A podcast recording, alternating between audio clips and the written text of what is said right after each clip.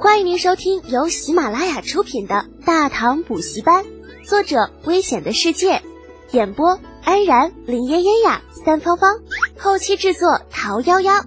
感谢订阅。第四百九十二集，小人。来此之前，卢成福不过是卢家支脉一个不怎么得势的管家，平时也就是跑跑腿儿、收个账什么的。如果不是仗着身为宋州土著，今日这种事情根本就轮不到他来接洽。不过话说回来啊，那其实与流民之间的这个接洽也是有风险的。刚开始接到任务的时候，卢成福那是如丧考妣，只觉得人生再无生趣可言。但经过接触之后，他发现这些流民对于所谓的世家简直崇拜到了骨子里。就算他这个不入流的管事，也能仗着卢家的声势，在流民当中狐假虎威。这不由得助长了卢成福找到许多以前没有找到过的优越感。除了在开始的一两天有些谨小慎微，啊，到后来完全是一副颐指气使的样子，完全不把任何人放在眼中。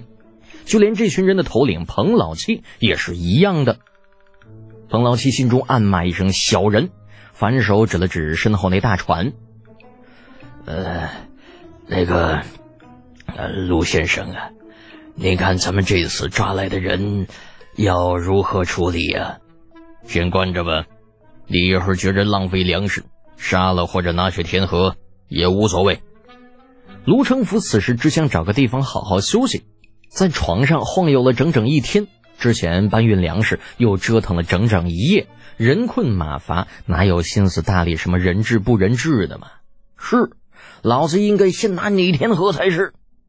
彭老七再次碰了个钉子，低垂着的眼中闪过了一抹杀机，望着卢成福下船而去的背影，说道：“是，小人明白了。”待彭老七直起腰，身后传来手下人阴森森的声音：“当家的，这种人跟他客气什么呀？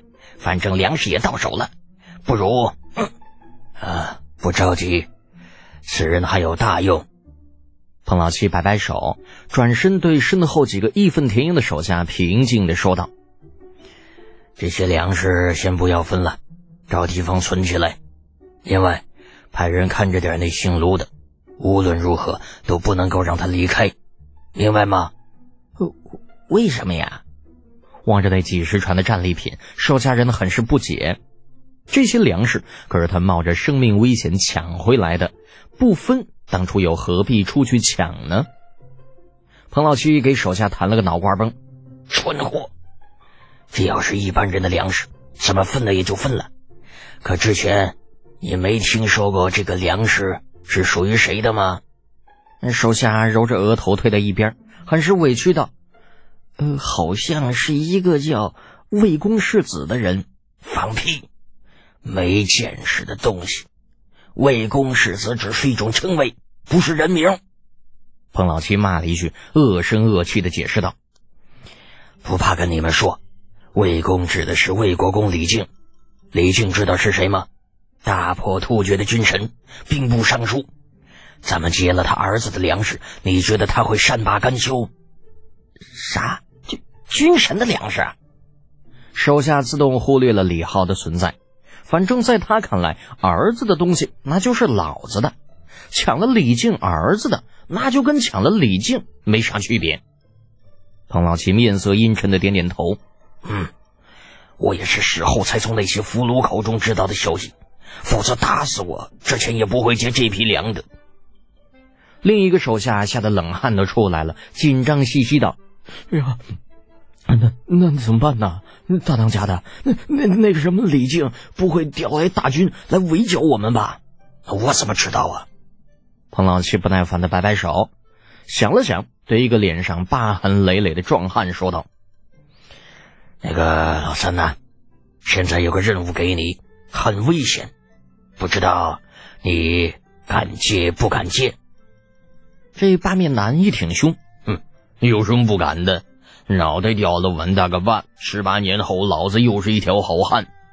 好，既然这样，你也别休息了，用最快的速度赶去齐州，务必找到魏公世子，把这边发生的事情一五一十、原原本本的告诉他。同时，你告诉他，这次劫粮我们也是不得已而为之。那些个抓来的人，我们会妥善安置，粮食也不会动一颗。若是有需要，可以原物奉还。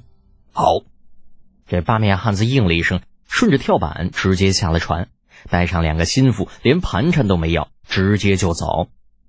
望着风风火火的手下兄弟，彭老七不得不高声叮嘱道：“路上小心，莫要惹事。”晓得了，大当家的放心吧。远远的，八面汉子那声音传了回来。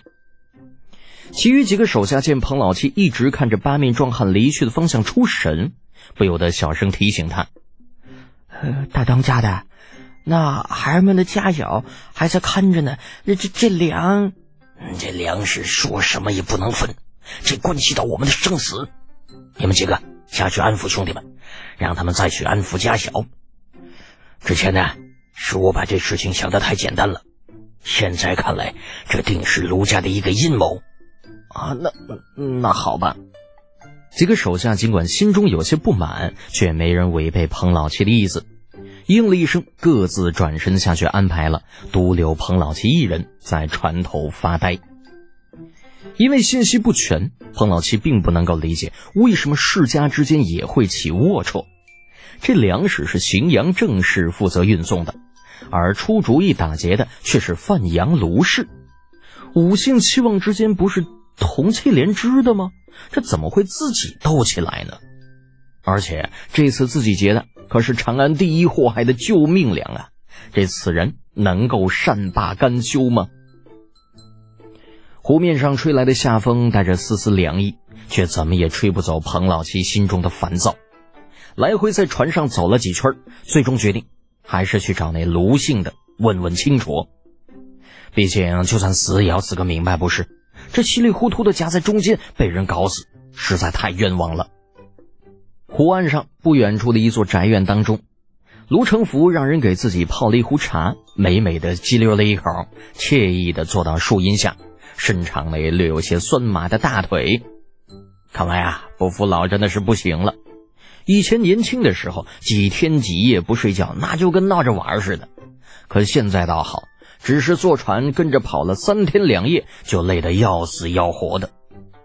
陆成福吐出一口浊气，叹道：“哎呀，走完这一片，老子也有些钱了，上下打点一下，希望能有个好位置吧。”想到不远处数十艘大船上装的那些个粮食，卢成福心头不禁有些火热。那可都是粮食啊！等这几天过了，那自己只要把这些粮食弄到洛阳一卖，转手就是一大笔钱。听众朋友，本集已播讲完毕，请订阅专辑，下集精彩继续哦。